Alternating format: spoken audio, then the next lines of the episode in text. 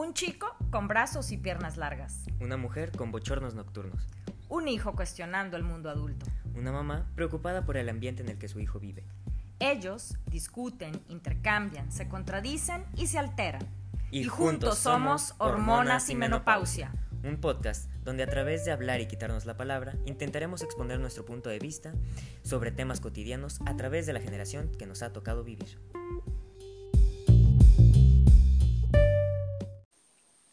Hola, hola. ¿Qué onda? ¿Cómo estás? Estamos aquí en nuestro episodio número 22 para eh, hacer un, un experimento. Esta temporada ha sido llena de experimentos, ¿no, Pablo? Sí, llena de cambios, diría yo. De- Ah, Ajá. Pues, pues sí, o sea, también experimentos, pero de cambios en la forma de realizar eh, distintas cosas. ¿no? Como por ejemplo algún episodio del podcast. Exacto. Bueno, porque les queremos eh, compartir a nuestra audiencia que en esta ocasión Pablo está en un lugar geográfico y yo estoy en otro. Y es la primera vez que estamos grabando de esta manera.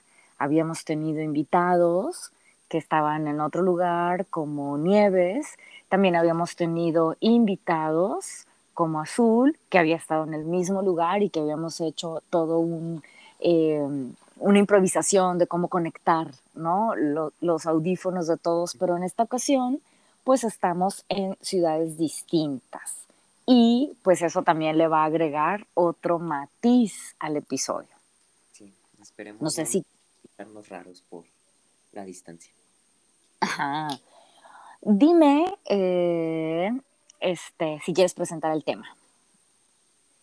Em, bueno, hablando de cambios y todo esto, yo no fui informado de qué vamos a hablar, entonces... Ay, claro que sí. Ay, Ah, te ofrecí dos temas y dijiste sí. que estaban bien. más bien no estuve en, en este, la planeación del tema, pero sí, ya me acordé, el tema son aquellos términos o palabras que mm, yo, eh, términos como más complejos sobre, mayormente sobre eh, comunicación y convivencia social que yo uso y siento que estoy dando un significado que es completamente erróneo a veces al que tú entiendes por ese término, ¿no? Y yo creo que para que la audiencia nos entienda, me gustaría que al menos escogieras tres de esos términos y pudiéramos abordarlos, explicarlos y describir las diferencias generacionales que observamos al respecto. Por ejemplo, había pensado en la palabra misoginia. Ujú. eh, Muy bien. Ajá, podemos empezar por ahí mejor. Sí, sí, sí, sí. Bueno, eh, misoginia, yo te he escuchado que eh, la utilizas últimamente y con mayor frecuencia, ¿no?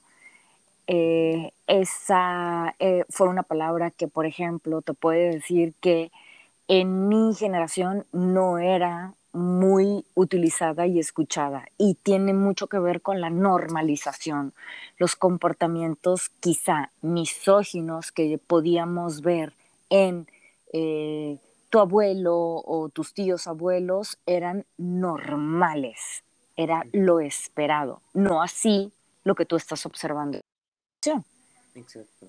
Sí, porque, por ejemplo, yo ahorita puedo reconocer, gracias a que, pues, entre el tiempo en que tú naciste y en que yo nací, eh, ha habido como una lucha social por, eh, bueno, desde mucho antes, ¿no? Pero ha habido como esta lucha que ha evolucionado eh, para cambiar eh, estos comportamientos y darlos a conocer como moralmente incorrectos.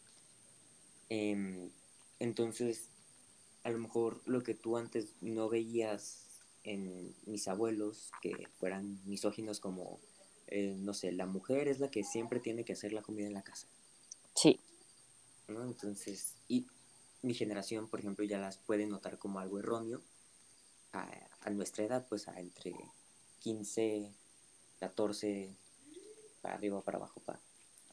La Claro. generación es algo que ya puede marcar como incorrecto.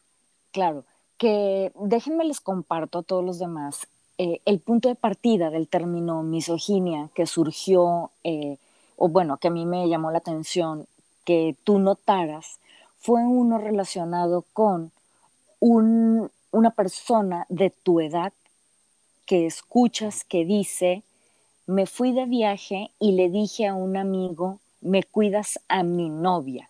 Y entonces surge para ti ese golpe como, a ver, ¿de qué estamos hablando? O sea, un chico adolescente le dice a otro que le cuida a su novia, o sea, es un objeto de su propiedad, me cuida ese lugar mientras voy y regreso. Y de ahí surgió cómo utilizabas el término misógino. Sí, o sea, lo usaba como pues, el término de finalmente, pues, la parte misógina es, estoy tratando a una mujer como un objeto y no como una persona. Claro. No, sí, y cómo eso es diferente. Yo, eh, eh, para compartir, ahorita estoy pasando un día en compañía de mis amigas, que fueron mis amigas desde los 15 años, ¿no? Y eh, coincidimos en que a esta misma edad que tú tenías, a ninguna de nosotras que cuyos novios nos hubieran dicho, ay, esta es mi morra, o, ay, no te metas con mi morra, hubiéramos denominado a ese comportamiento como un comportamiento misógino, ¿no? Y se nos hace como todo un salto generacional.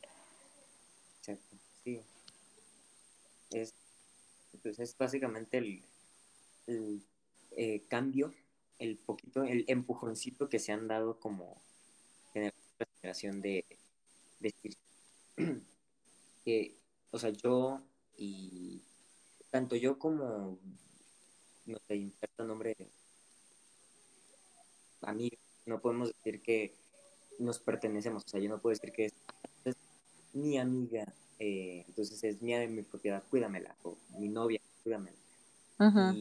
porque eso ya es incorrecto ahorita y es, y que bueno, pues nos estamos dando cuenta de lo erróneo, eh, lo incorrecto o lo mal que estaban las generaciones pasadas al decir eso de cuídame a mi novia.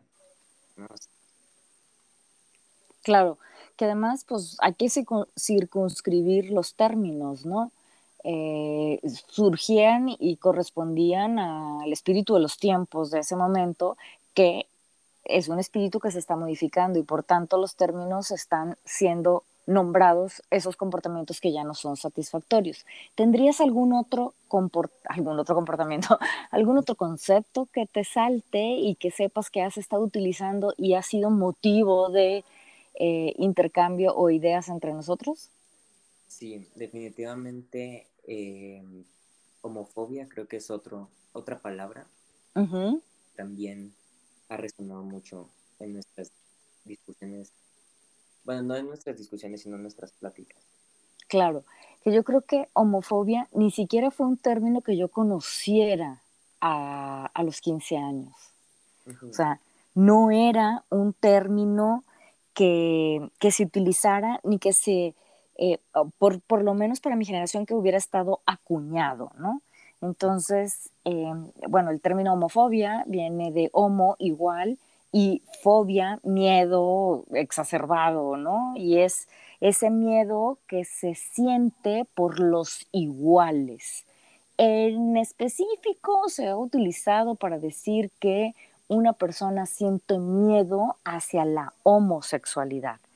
Y es curioso porque eh, que tú preguntes acerca de esos términos a veces nos hace entrar en eh, discusiones de hasta qué punto vamos a explicar, hasta qué punto podemos intelectualizar el término o hasta qué punto tenemos que devolver la pregunta para que nos digas eh, a, qué te refieres o a qué se debe que quieres saberlo, ¿no?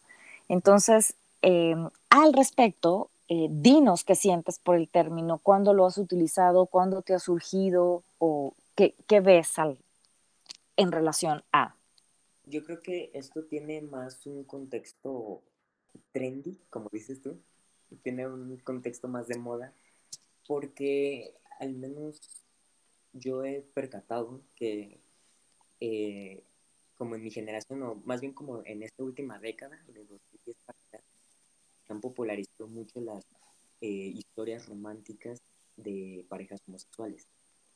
Es decir, que salieron a la luz estos temas tabús, como eran una pareja de dos hombres o de dos mujeres, y salieron a ponerse en la cima de, la, de una moda, pues, o de un género pop. Entonces, ahora el decir que, eh, o sea, ahora el ser homosexual está bien, ya es aceptable y, la moda, creo que la moda de estas historias mm, ayudó mucho. Entonces, creo que yo, por ejemplo, a mis 12 años, que recuerdo haber escuchado alguna de estas historias, em, o más bien que descubrí que existían estas parejas homosexuales, em, empecé a preguntar, o sea, a preguntarme sobre el tema, porque pues a mí se me había enseñado que era hombre con mujer, ¿no? Y, y ahí, ahí estaba la cosa, ¿no? Entonces, cuando empieza a salir este tema, yo digo, ah, pues está chido, es, es simplemente una variación de la sexualidad humana y está bien, ¿no? Cada quien puede elegir. Pero se me hace que cuando les pregunté a ti y a mi papá, ustedes que ya venían precisamente con esta cicatriz social, vamos. nuevo, nuevo término. como con esta marca de eh, es que no puedes hablar de esa persona porque, porque, es porque, es pito, ¿no? ¿no? nos cancelen, es un ejemplo. Pero a lo mejor es que ustedes al momento de escucharme a mí hablando de estos temas se paralizaron porque en su época no estaba permitido hablar de esto abiertamente. Por supuesto, y porque además, tal como el término de misoginia, que sean iguales, pero la situación de nombrar es lo que quizá eh, de repente resulta alarmante. ¿Cómo le voy a explicar a mi hijo que un comportamiento misógino que él ve y que nadie nombra y que nadie señala como parte de los algunos de los integrantes de su familia, él lo esté conociendo como algo eh, indeseable, ¿no? O como algo tachado. Entonces es así como, ah, pues sí, te voy a explicar y te voy a enseñar a distinguir, pero ahora vas a tener elementos para identificar que algo que sucede no es lo más adecuado. Y en el caso de la homofobia, entraba el hecho de explicar aspectos de la sexualidad que a lo mejor no teníamos los elementos, el vocabulario o el conocimiento amplio de cómo explicárselo a un niño de 13 años, que ya estaba en contacto con esa información, que a mí me parece, y a título personal diría, que es algo que yo creo que les sucede de toda la vida, pero a un ritmo más... ¿Cómo les explico todo esto a los hijos? sin dañarlos, siendo consciente de mis propias creencias que a veces evitan y qué curioso que lo nombres ahorita, eh, cómo de todas maneras se permea eso que llamaste cicatriz social, que se puede llamar contradicción o se puede llamar sombra o se pueden llamar dudas o se pueden llamar temores, ¿no? Claro. Sí, siento que mm, si de por sí la, el tema de la sexualidad eh, es un tema tabú y es nada más para mencionar la reproducción y, bueno, el sentido de social y físico en la heterosexualidad, pues, o sea, si de por sí eso es un tema tabú de que no se puede hablar de el sexo en público. Entonces, imagínate ahora llegar a otro nivel donde es, ya no le puedo explicar que son, es para, para fines reproductivos, le voy a tener que explicar ahora que dos hombres se pueden amar, pero a mí me dijeron que eso era pecado, entonces ya no sé cómo explicarle a este niño qué es la homosexualidad, cuando ni siquiera he llegado a explicar qué, es la heterosexualidad, pues. claro. Y aquí para cerrar, me parece identificar a todos. Ahorita hemos traído dos términos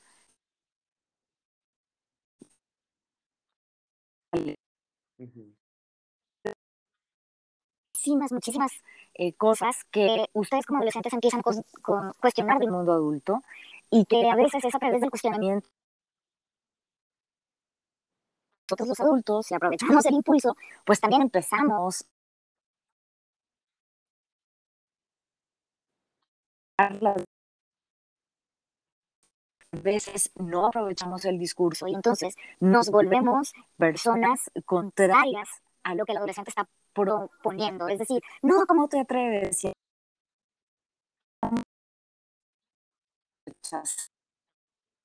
O nos peleamos y buscamos controlar que aquel comportamiento que se está despertando, o aquella duda, aquella inquietud, aquel cuestionamiento no suceda más, ¿no? Que no necesariamente deja de suceder, sino que a veces se tuerce y entonces dejamos de sernos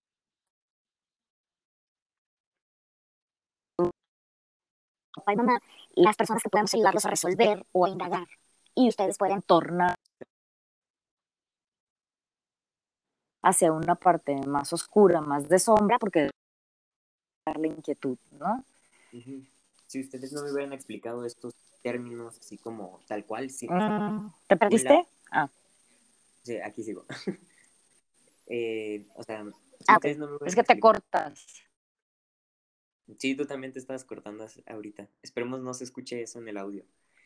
Eh, pero bueno, lo que es que ustedes me explicaron estos términos sin ponerse de un lado de la balanza, simplemente era, o sea, no se ponían del lado de los homofóbicos o de los que estaban, los que no tenían problema con variaciones de la sexualidad humana, simplemente me explicaron estos términos y ya de ahí yo pude ir descubriendo de qué lado de la balanza quería estar.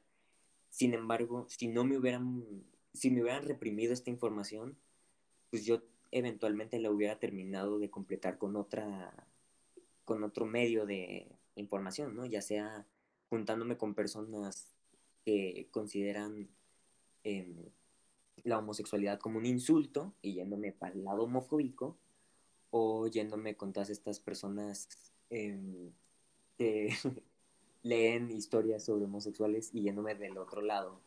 Ahorita teniendo una discusión con ustedes por porque les estuviera diciendo, es que yo no soy yo no nací heterosexual, yo soy gay, ¿no? Y entonces, eh, sacando como eh, toda la información que no obtuve de ustedes, la estuviera transformando en, este, en lo que yo hubiera sacado de otras fuentes, pues.